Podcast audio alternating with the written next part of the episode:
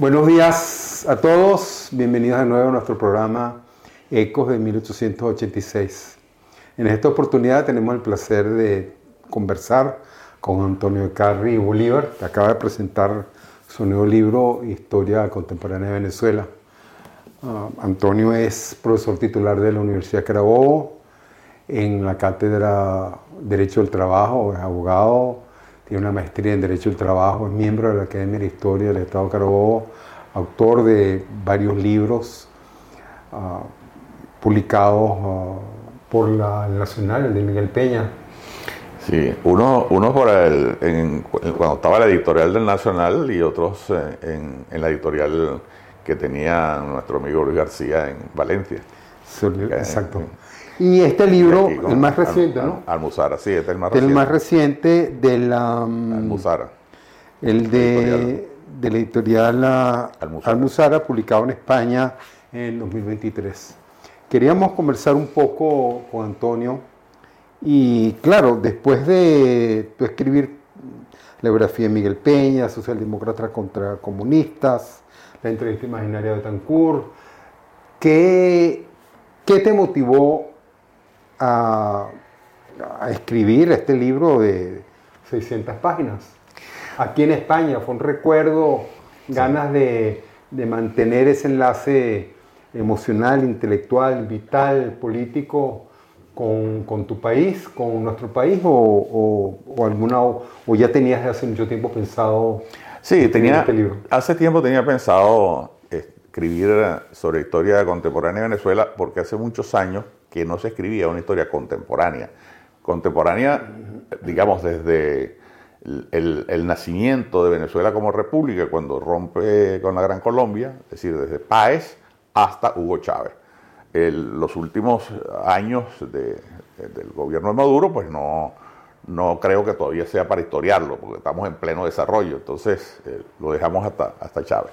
Pero la intención fundamental es más que todo pedagógica por preo- preocupación de lo que nuestros jóvenes ignoran la historia. Nuestros jóvenes nada más no, en términos generales nuestra sociedad ignora mucho nuestra historia y bueno, como decía Santillana, el que, el que no conoce la historia pues está condenado a repetirla. Y hace falta que eh, nuestras, nuestros jóvenes conozcan más, sobre todo las nuevas generaciones, eh, porque pareciera que hay, hay una distorsión, siempre se distorsiona la historia, pero sobre todo cuando hay regímenes eh, que, que creen que pueden cambiar la historia, entonces hay que tratar de poner las cosas en su sitio. Y, y hay, bueno, de eso se puede hablar muchas cosas, pero a mí, por ejemplo, me, me llama mucho la atención, incluso en mis clases en la universidad, que quedaba asombrado cómo nuestros jóvenes sabían quién era el, el último cantante de, de música moderna, pero no sabían quién era Jovito Villalba, no sabían quién era Raúl León, no sabían quién era Rómulo de no, no sabían quién eran nuestros líderes fundamentales que crearon la sociedad civil venezolana.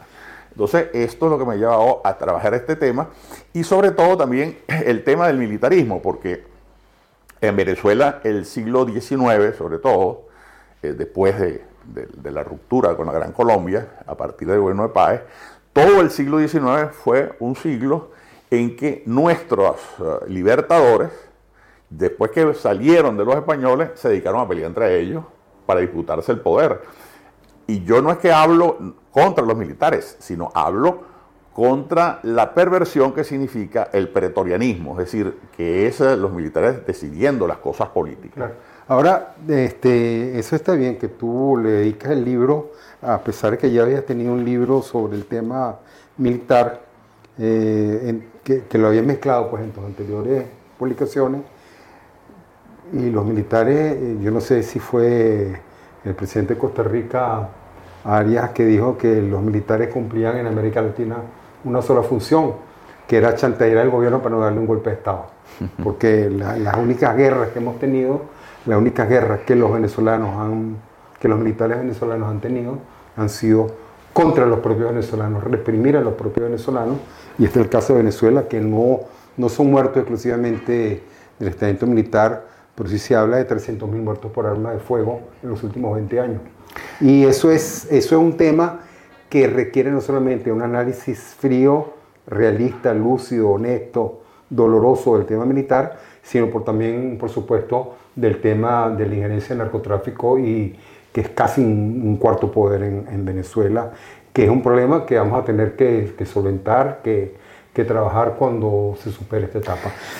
Pero hay algo relacionado con esto, pero no que te interrumpa, que yo sentí en el libro. Pues el libro es una historia contemporánea de Venezuela, la historia de la política contemporánea, es la historia de los factores que luchan por el poder, que detentan el poder y que luchan contra los opositores que intentan desalojarlos del poder político. O sea, no es, yo lo leí con dos veces prácticamente, con subrayados y me pareció, sobre, todo en los últimos 20, 25 años, revivir y, quedé envenenado. Pues me, sentía, tenía que, dejar de, leer porque, porque las pulsaciones me subían de la calentera que agarraba recordando tantos malos ratos que pasamos desde el año 1998 en adelante y tantos malos ratos que han pasado nuestros compatriotas que ya llevan 8 millones de personas que se han ido del país.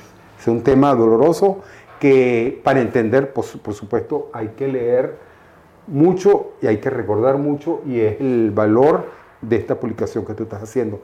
Pero al mismo tiempo siento que el libro hay que aclarar, es una historia de la política contemporánea, no es una historia de las mentalidades, no es la historia mm. de, de la literatura, de como, no, de la misma economía, de la agricultura, de la lucha de los, de los productores por el país. Por ejemplo, Chávez cerró la antigua fábrica de, de nitrógeno, de uria que había en el país, que estaba en Puerto Cabello, porque iban a construir una nueva pero nunca la terminaron de construir y no abrieron la anterior.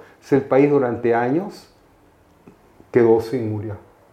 Y la uria quedó en manos de los militares que le importaban, que era un gran negocio. Entonces eso ocasionó para la agricultura una crisis de la cual no ha salido. O claro, es, hay fenómenos como el, como el económico, como la cultura, como tú dices, de las novelas, la manera de pensar. O sea, tú mencionas a Rómulo Gallego, por supuesto, pero ¿cuál es la visión de país, la identidad de país que tuvo Gallego? Que quizás es uno de los pocos escritores nuestros que se ha dedicado a pensar el país. Nosotros podemos hablar también de Herrera Luque, si tú quieres, que son escritores que no están en, el mundo de la fantasía o imaginándose escenario apocalíptico de ciencia ficción o recordando mm, historias familiares, sino que pensaron el país. Y obviamente en este libro es muy valioso, me parece a mí, es importante leerlo, importante estudiarlo, importante, digamos, conversar, dialogar y, pelear contigo en el mejor sentido de la palabra, pero es, pero es un libro que es nada más sobre política. Claro, porque es que recuerda que también eh, escribir, esto es una síntesis, una apretada síntesis de la, de la historia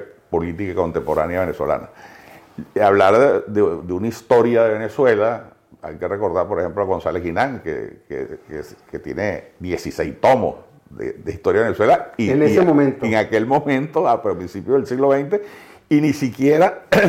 y ni siquiera desarrolla los temas económicos, ni si, ni si los fundamentalmente los políticos. ¿Te lo leíste? Me lo leí porque me ayudó mucho, por cierto, en, la labor de investigación, los 16, bueno, los 15, porque el, el, tema dice el 16. Eh, pero claro, eh, este, como, como tú has leído este, ¿no? subrayándolo, viendo las cosas más, más significativas, lo que más me interesaba. Pero eh, escribir una historia de Venezuela que, que, incorpore el tema económico, el tema literario, el tema artístico, es que la historia es así un poco como la cultura, ¿no? Que, abarca todos los ámbitos de la vida, ¿no? Es decir, desde, desde, desde pintar un cuadro Velázquez hasta la costurera que hace un botón, ¿no? Todo eso es cultura. Entonces, Ahora esto, es una apretada síntesis pues, de la historia política venezolana. Claro, es un poco la, yo no sé quién, quién definía su desarrollo cuando, como el momento en que la política, digamos, recubre todo. Para Chávez no había arte, buen arte, arte de calidad, sino arte revolucionario o arte escuálido. No había literatura, buena literatura en el mejor sentido de la palabra, pues, sino es el sentido de que para él todo era política y de allí que no supo reconocer en la vida venezolana otras manifestaciones de la, de, la, vida, de la existencia venezolana, que la política y por supuesto vista desde su perspectiva. No, y, yo creo que una de las, de, las, peores cosas que ocurrió durante el gobierno de Chávez fue la, la óptica equivocada del tema económico, fundamentalmente. Que eso repercutió, por supuesto, en la política y en todo. Como, como decía Carlos Marx, a quien yo creo que muy pocos revolucionarios lo han leído, lo han estudiado, eh, la, la economía es lo que decide todas las demás cosas. Y eso es verdad. Es decir, es la infraestructura y lo demás son supraestructuras que rodean la economía. Y él equivoca, de mi punto de vista, a quienes pensarán lo distinto, pero eh, se equivoca porque creo que hay temas que, son, eh, que ni siquiera son legales. Es decir, hay, hay leyes que no, pueden, que no se someten a los parlamentos, que no se someten a los decretos ejecutivos, que son las leyes de la economía las leyes del mercado. Y el que va en contravía a eso y trata de hacer, de imponer desde el Estado una política, generalmente fracasa, como fracasaron todos los, socialismos reales que llamaban de la Europa del Este y de la Unión Soviética. Con el, con el, con el derrocamiento, con la caída del muro de Berlín, comenzó pues una caída en, efecto dominó de todas esas economías y todas esas, de todas esas políticas. Entonces, reasumir esa política, poniéndole el nombre que creas, del socialismo del siglo XXI, lo que tú quieras, pero es la misma vieja política esa del centralismo, la planificación central, y eso fue lo que deterioró la economía venezolana eh, sensiblemente. Maduro ha tratado de, cambiar un poco el tema, porque ya tú ves que hay dolarización en Venezuela, pero es una dolarización de facto. Eh, eh, lo hacen tímidamente porque todavía tienen una especie de losa ideológica en la cabeza y, el chantaje del, viejo chavismo, del viejo radicalismo, que les impide ver que es necesario liberar la economía. Si, eso signifique acabar con el Estado, porque ningún país del mundo se acabó con el Estado. Eso, eh, eh, hay, un extremismo también liberal económico que, dice que, el Estado no sirve para nada, el Estado siempre tiene que estar allí.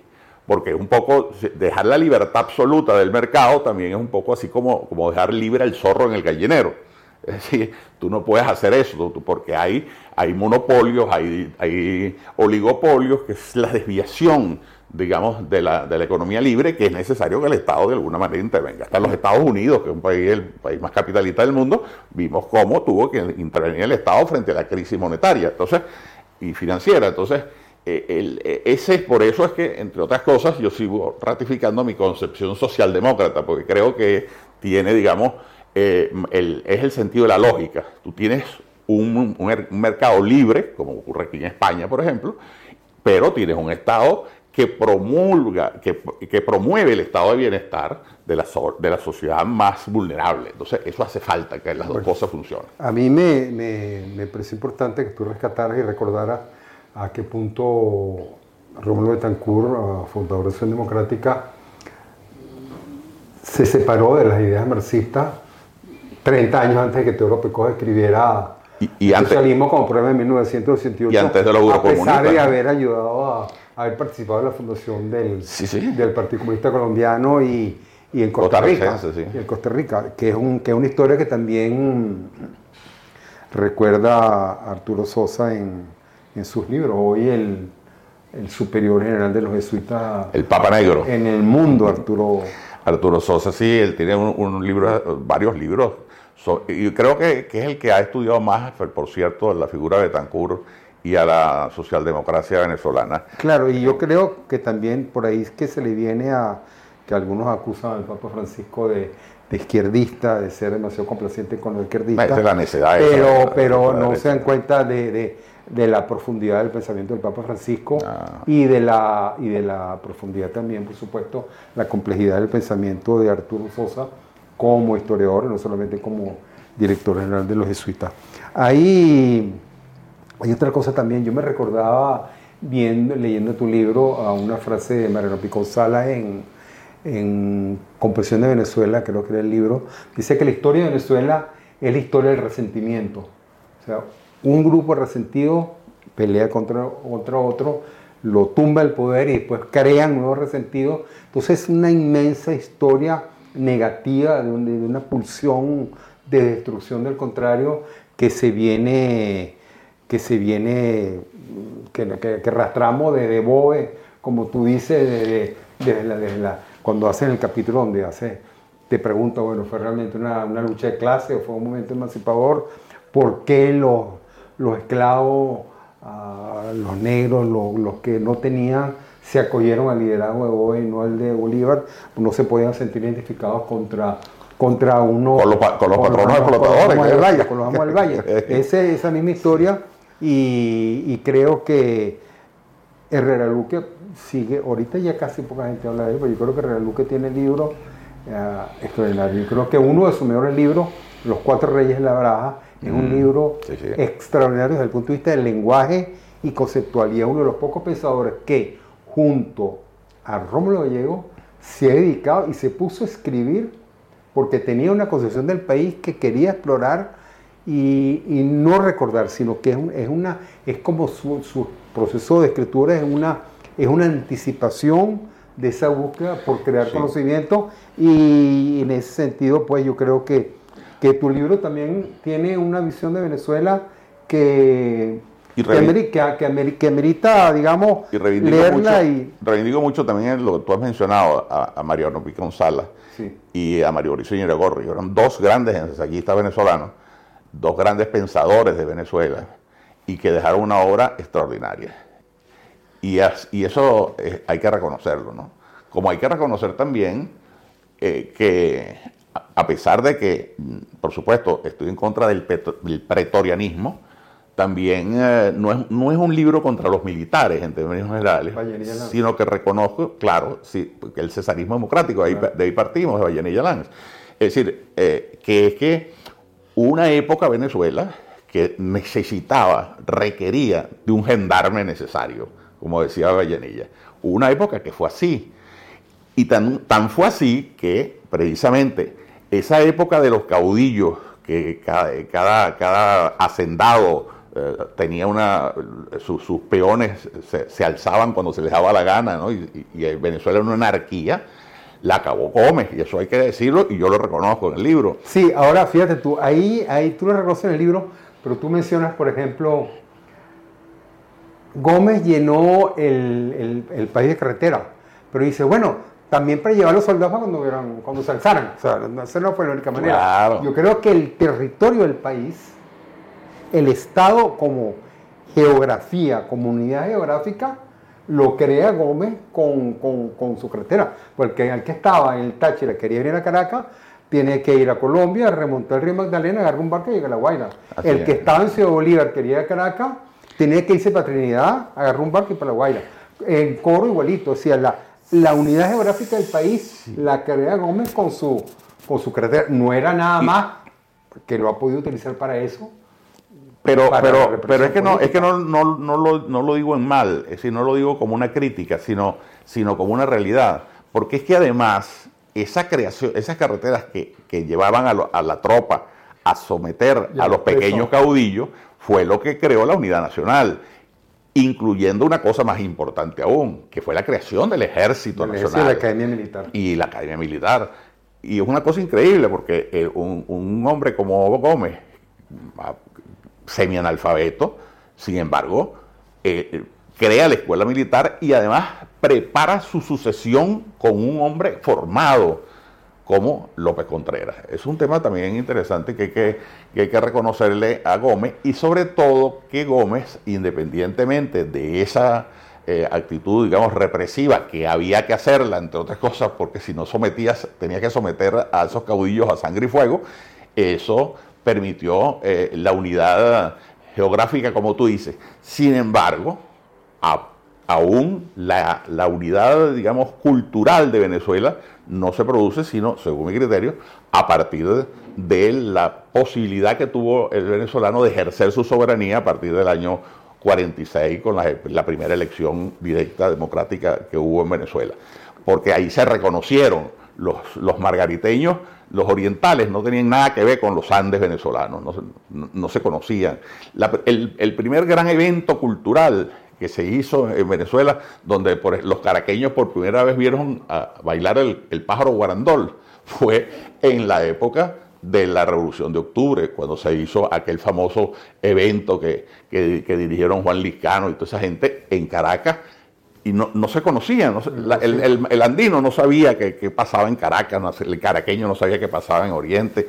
Y entonces a, partir de ahí viene un, fenómeno cultural y, sociopolítico muy interesante. Hay, hay un aspecto que quisiera, yo me estaba recordando leyendo tu libro, leyendo la parte de Juan Vicente Gómez, del general Gómez, como decía mi abuelo, no se llamaba, no lo llamaba Juan Vicente Gómez, sino general Gómez que me acuerdo de un libro de entrevistas de, que le hizo a Domingo Faustino Zavala, el economista, el senador por el MAS, y un economista de izquierda que Chávez, por supuesto, no tomó en cuenta porque él tenía un criterio económico muy informado que no se doblegaba o que no se subordinaba a, unos ímpetus de, dominación política. Domingo Zavala le dice el entrevistador, yo no me acuerdo si era Alfredo Peña, Agustín Blanco Muñoz, un libro gordo que leí en los años 90, si mal no recuerdo, decía que el gabinete, uno de los gabinetes más brillantes, y eso lo dice Manuel Zavala, no lo digo y yo. estoy de acuerdo. Fue el de... El de Gómez. El de Gómez. Y entonces, bueno, para nombrarte alguno... Una constelación de estrellas. César Sumeta, Pedro Manuel Arcaya, tu querido González Guinán, eh, Manuel Díaz Rodríguez. Manuel Díaz Rodríguez fue, era médico Después fue uno de los grandes escritores modernistas de América Latina y dejó de escribir cuando General Gómez lo convoca al, Ministerio de Relaciones Exteriores en, 1914. En, que hay una anécdota. Ahí, para, para, comentarte más, este, tenemos a José Ignacio Cárdenas, Gumercindo Rodríguez. Um, no, tenemos, o sea, la gente, la gente. Gumercindo Torre. Gumercindo Torre la gente, la gente más brillante de su época participó del, en un momento u otro del, gobierno de General Gómez. eso no, eso no, no, quita que uno le pueda cuestionar alguna, algunos aspectos, muchos aspectos de su condición política, de su enfrentamiento con, su adversario de la generación del 28, pero, pero ahí hay momentos estelares en la historia de Venezuela que es preciso recordar con admiración y en su justo valor. Igualito, igualito creo yo con, el régimen de, del primer gobierno de Rafael Caldera que tú mencionas, bueno, no solamente por ser el gran pacificador, sino por, por tiene, tiene muchos logros. Pues. Sí, hay una anécdota de, Juan Vicente Gómez, por ejemplo, con, el tema de, de Gallegos y Doña Bárbara, ¿no? que dicen que Gómez eh, se interesó por la novela porque le dijeron que era contra él. Y entonces él dijo, bueno, pero vamos, yo quiero que leerla. Hizo que uno de sus secretarios le empezara a leer la novela en un grupete, tú sabes, de sus ministros y tal. Bueno, y, se interesó tanto por la novela y gustó tanto que terminaron viendo la novela con, con, las luces de los, de los, de los, carros prendidas, encendidas en, uno de sus potreros. Amaneció oyendo a, a Gallego y después quiso que fuera ministro de Educación Gallegos de, su gobierno. Sí, Gómez es un personaje de verdad que, no es para reivindicarlo, porque por supuesto que son, son regímenes dictatoriales oprobiosos, que también se convirtieron en grandes barbaridades, pero hay que reconocer, digamos, no se puede ser mezquino con alguien que logró que, que se evolucionara políticamente. Y porque incluso el, hecho de que él hubiese escogido, porque él fue el que los decidió, que quien lo sucediera fuera su ministro de Defensa, que era un hombre muy bien formado, que no formaba parte de, digamos, de, los, de los aduladores, de los aduladores ni, de su familia siquiera, como Eliezer López Contreras, era porque sabía que iba a, a, producirse una evolución política. Claro, él, siempre él creía, como, como, ocurre con todos los dictadores, que dejan las cosas atadas y bien atadas, como decía Franco, por ejemplo. Las cosas no son así en política. Pero lo que sí es verdad, que López Contreras, también hay que reivindicar, que uno, en su primer discurso público como presidente, fue contra el cesarismo democrático. Y lo dice expresamente Venezuela tiene que, ya tiene que terminar la época del gendarme necesario y del cesarismo después de los motines del 14 de febrero. Después del 14 de febrero. Y eso, y eso es, no hay duda el que año, El año 36, y fue cuando, y lo, y la gente se alzó. Y lo sustituyó Medina Angarita y Medina, que era también un militar, pero ambos dejaron de... y una cosa que parece una formalidad, pero que y poco estudiada, es que ambos se quitaron el uniforme militar y empezaron a, vestirse de civil como presidente. Eso parece una formalidad eh, intrascendente, pero sí tiene un, cambio más importante, un significado. Y bueno, y tanto fue así que Medina legaliza los partidos políticos. Lo que pasa es que también ellos eh, se quedaron ahí y no quisieron eh, dar el paso siguiente de convocar elecciones democráticas universales, sino querían que siguiera el Congreso Gomecista designando a dedo a los presidentes. Y ahí es donde irrumpe la revolución de, octubre del 45, que es otro tema que también lo abordamos allí. Hay algo de. Yo me recordé leyendo a. recordando pues un poco las lecturas mientras vivía toda esta historia que tú cuentas en tu libro a José León Tapia, que fue un médico, un escritor de orina, que escribió, que yo, yo decía por eso lo, haciendo una lista de, imaginaria de los 10 libros que hay que leer para entender a Venezuela, para comprender a Venezuela, para tener una idea del país donde nacimos. Está, por supuesto, está los libros de Romulo Betancourt, obviamente, de Política y Petróleo. Están los libros de Herrera Luque, en su general su obra entera, quizá Los cuatro de la balaja es su mejor, pero todos sus libros son importantes. El pez que fuma el, agua. todos esos libros, Bobelo Gallo, etc. Están Mariano Picosala, Vicente Gorri, están muchos, pero está también José León Tapia, porque José León Tapia se va más por el lado, más que de la de la lectura política de los acontecimientos de la dictadura de Gómez sea por las figuras que, se alzan contra el régimen sin participar de la actividad de, digamos, partidista de la generación del 28. Y, ahí tú ves un libro que me parece a mí fabuloso, El Tigre de Guaitó, que editó José Agustín Catalá en aquella edición de Centauro, si mal no recuerdo, que yo creo que, no sé si está agotado ahorita, pero El Tigre de Guaitó de José León Tapia es un libro tan hermoso sobre un personaje que, se, que dijo, no voy a, trabajar con Manuel Gómez, pero tampoco voy a... Y lo fueron a buscar y después de años lo fueron a buscar en su guarida en los Andes venezolanos y por obra y gracia un traidor lo mataron. Y, también tiene la historia de Maizante, el último hombre de caballo, que fue, digamos, reivindicado por Chávez cuando ese hombre era un bandido. Era un bandido que, desde, desde que, no tiene no tiene ningún tipo de valor un hombre cuando fueron a, cuando fue una expedición a, sacar del poder a un hombre que se había alzado en el territorio federal de Amazonas donde eh, participó de alguna manera al menos política de los Blanco Fombona. Maizanta iba en la expedición Funes que se llamaba Funes sí. Cuando Maizanta fue y Maizanta se quedó, se encontró con una india y, se quedó con la india viviendo enamorado durante semanas y cuando salió ya que expedición había finalizado. Es un hombre que no tiene absolutamente ningún valor. Podrá tener tenido el valor, el coraje físico de enfrentarse a, a unos hombres disparando contra él, pero reivindicar a un hombre que no tiene nada que aportar a la historia de Venezuela como lo hizo un presidente de la República. Es una cosa que es absolutamente vergonzosa, pero son episodios que hay que recordar, pues no solamente los momentos de gran heroísmo, sino también los momentos de, vergüenza. Maizanta forma parte de, toda esa, de esa mitología que se ha creado alrededor de la guerra federal. y, y, eso, hay quienes reivindican algunas figuras de la, de la, guerra federal, incluso el propio Andrés Eloy Blanco, que, hablaba de Maizanta como, como el hombre, ese hombre de último hombre a caballo. Mitológico. Mitológico casi. Pero este, no hay duda que la guerra federal es una de las cosas peores que le ha pasado a la historia de Venezuela. De las peores. Quedó devastada Venezuela después de la guerra federal. Una cosa que, las guerras civiles son tan terribles que, que, parecen coincidir.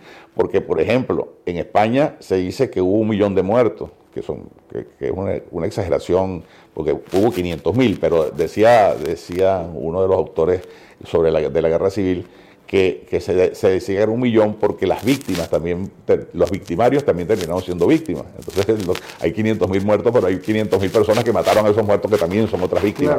En definitiva, bueno, pero es que en, en proporción la, fue muy parecida a la guerra civil venezolana, a la guerra civil española. La guerra federal nuestra, la guerra civil, en proporción de, de, muertos bueno, pero yo creo que la, sociedad. Pero yo creo que actualmente con el chavismo, hablando de 300 mil muertos por arma de fuego en los últimos 25 años, es una guerra civil. Una guerra civil que no ha sido catalogada como tal, pero que sigue teniendo, y 8 millones de emigrados huyendo del país es el equivalente eh, o sea, eh, eh, ha sido, es el equivalente de una guerra terrible que ha ocurrido y, que no de la cual no hemos terminado de salir. Yo creo que la guerra federal, como tú dices, es importante. Recuerdo un personaje de, que, que de la época de Zamora, la guerra civil, no recuerdo el nombre, que lo primero que hacía al llegar a los pueblos era quemar los registros. Y, él, y Zamora lo, lo mandó a llamar y le dijo, mira, no puedes hacer esto, y lo fusiló. Ah, bueno, pero. Lo fusiló. y él, antes de morirse, le dijo: General, déjese de pendejada y queme los registros si usted quiere hacer una verdadera revolución contra el latifundio, contra los, los terratenientes agrícolas. Y eso es un poco lo que hizo, lo que hizo Chávez cuando tú no eras dueño de una tierra si estabas inscrito en el catastro agrario y si tenías el título de compra, sino que tenías que que para ser dueño de una tierra de Venezuela llegó a decir el, Instituto de, Tierra que crearon, tú tenías que llegar a la, independencia y el Estado tenía que haberse desprendido de esa nación, de esa tierra, de esas propiedades, entregándolas como pago por bienes de, por trabajo a los militares que participaron en la guerra de independencia, o antes si la corona española se había desprendido de esas tierras antes de la guerra de independencia. Entonces, el equivalente de lo que hizo fue lo que hacía este, este señor extremista en la guerra civil de quemar los registros. Y yo creo que, que ese, ese mismo ímpetu, esa misma idea detrás, que tú lo mencionas muy bien, del, del, del, acto promedio del cual entregó los registros de notaría al personal cubano cuando en Cuba no existe la propiedad privada y por lo tanto no tienen absolutamente ninguna experiencia en los registros de propiedad y lo usa más bien sino para, controlar, reprimir, castigar y, y, destruir. Pues esa fue esa, esa, que uno se va leyendo entre líneas, leyendo entre líneas al, al, grave peligro que enfrentó Venezuela y del cual no hemos terminado de salir. Pero hay que salir porque, y, y ahí es donde, lo que pasa es que tenemos que aterrizar en las, en las cosas actuales. Pero en este momento yo, por ejemplo, estoy planteando la necesidad de que en Venezuela tiene que haber un pacto de Estado. ¿Por qué? Porque la situación de crisis de Venezuela es de tal magnitud que no la puede resolver solo el gobierno actual, ni tampoco lo puede resolver solo una oposición que cree que le puede ganar al gobierno actual. Y, hay unas cosas que son de principio, somos venezolanos, sabemos lo que está pasando en esa sociedad y hay que empinarse por encima del tema electoral para resolver problemas de común acuerdo, problemas eh, trascendentes que tienen que resolverse, que por cierto tampoco han contribuido al, desarrollo de Venezuela las sanciones que se han establecido. Pues es otro tema que hay que conversarlo, porque esas sanciones que, que, por ejemplo, han ocurrido en Cuba, sanciones que ese bloqueo, supuesto bloqueo entre comillas, lo que, ha servido a perpetuar los régimen, porque, porque lo que hace es justificar la crisis económica que tienen por gracias al bloqueo. Eso mismo está ocurriendo en Venezuela. Venezuela tiene que levantarse las sanciones, porque las sanciones no se pueden hacer a un país. Las sanciones, tú, tú, quieres, necesitas sancionar en lo personal a los violadores de derechos humanos, a los represores, pero a un país es una, eh, primero que es una cosa criminal, porque la termina pagando son, son, son los agricultores, son, son la gente que están trabajando de verdad. Y eso, por ejemplo, con el, hablando del tema de, eso de la agricultura, que a ti te es muy sensible porque tú eres un, agricultor venezolano de larga verdad. era, era, de una familia, de una, larga familia de, agricultores. De, la abuelo, yo abuelo, hijo de isleños que emigraron de España a alquilar tierras en, así es, así es, para sembrar papa. Y después nos terminamos. Bueno, yo menciono, yo menciono la, hacienda de ustedes, la Montero, como una, una hacienda donde, donde se reunía gente de, de, la época de los primeros años de, Blanco, de Guzmán Blanco. Sí, pero yo creo ya, bueno, te quiero muchísimo, Antonio, agradecer estos minutos que nos has ah, permitido compartir contigo nuestra, tu casa en, Madrid, en España, donde estás ahorita, y estoy seguro que, que tu experiencia, tu conocimiento de la historia venezolana tus propuestas para continuar adelante van a ser importantes en la Venezuela que vamos a seguir. Y por supuesto me encanta cuando, cuando finaliza en la última página de tu libro, citas a Winston Churchill cuando decía que la democracia es el peor de los sistemas posibles, exceptuando a todos los demás. la, en la fina ironía de Churchill. Sí, bueno, y, te, puedo decir aquí, bueno, que puedo, puedo, adelantarte también como primicia que estoy ahora trabajando sobre la etapa eh, previa a la, a la, independencia de Venezuela, la etapa... La colonia. lo que llamaban la colonia, porque eso, yo, yo digo que eso no, nunca fuimos colonia, éramos el reinos de ultramar, como decían los, los, españoles. Y, aquí, y, fíjate tú, y aquí un poco quería recomendarte un libro. Yo, yo, yo tuve la, la fortuna de contar con, con Ángel Rama, el famoso ensayista uruguayo en Venezuela, en la Universidad Central cuando era estudiante hace ya medio siglo, ya no quiero ni recordar cuántos años fue eso, pero fue hace por lo menos medio siglo. Ángel nos dio un, tuvimos un seminario de un año, que lo vimos en dos partes, que era de la conquista a la independencia. Y el libro más importante, decía Ángel Rama en ese momento, el libro más importante que está escrito, que resume la, cabalidad, la cultura, la historia, el pensamiento, la política, la escribió un venezolano. Y fue Mariano Piconzala. El libro se llama La conquista de la independencia, un libro que me he leído como tres veces y que realmente es insuperable para conocer, además de, por supuesto, de, de, todos esos autores políticos, historiadores, y me a López a, la picaresca española, Sor Inés de la Cruz, pero tú te vas a enfocar en la política. No, fíjate, lo que pasa es que eh, en Venezuela se conoce muy poco los gobiernos que, hubo durante esa etapa de la colonia. Y nuestra historiografía comete un error a mi manera de ver las cosas siempre, basados mucho en el militarismo, en, la cosa heroica y el tema de, nuestros héroes libertadores, que pareciera que nuestros libertadores este, tenían los, los conocimientos que tenían, los adquirieron por, por generación espontánea y no fue así, fue, fue porque tenían una cultura heredada de los españoles en Venezuela, fundamentalmente. Y además digo, además de mencionar a los, los gobernadores y capitanes generales que tuvo Venezuela durante toda su época de la colonia, unos muy buenos y unos muy malos, por cierto, pero mm, eso de, enfocarse hacia la leyenda negra es una cosa que hay que desvirtuarla. Es decir, eh, yo no, sin caer en el otro extremo, porque hay también una, una leyenda dorada que termina siendo una especie de leyenda negra contra nuestros libertadores, que dicen que son unos asesinos, unos genocidas, que, pasa mucho aquí en España, por cierto. Salvador por ejemplo. Ajá, entonces, eh, sí, ¿no? Y, de las casas, el, mismo, el mismo Fray Bartolomé de las Casas, pues es el, iniciador de la leyenda negra, un español, contradictoriamente, pero bueno, eso también habla bien de la sociedad española. Es decir, eh, en la época colonial, quienes eh, criticaban a los colonizadores, a los, propios españoles. O sea, eh, eh, entonces es un tema muy interesante que vale la pena, que, bueno, ojalá que, no, terminando, ojalá que, ojalá que tenga el mismo ¿Estás terminando o estás iniciando? No, estoy terminando ya. Ah, qué maravilla, qué maravilla. Bueno, felicitaciones de antemano y muchas gracias Antonio y muchas gracias a ustedes por, gracias a ti, Ricardo. por, este, por acompañarnos en este programa y si les gustó, por favor suscríbanse al canal y cualquier comentario que consideren debe hacerse, cualquier error, cualquier sugerencia, cualquier uh, idea, será bienvenida. Muchísimas gracias y hasta la próxima.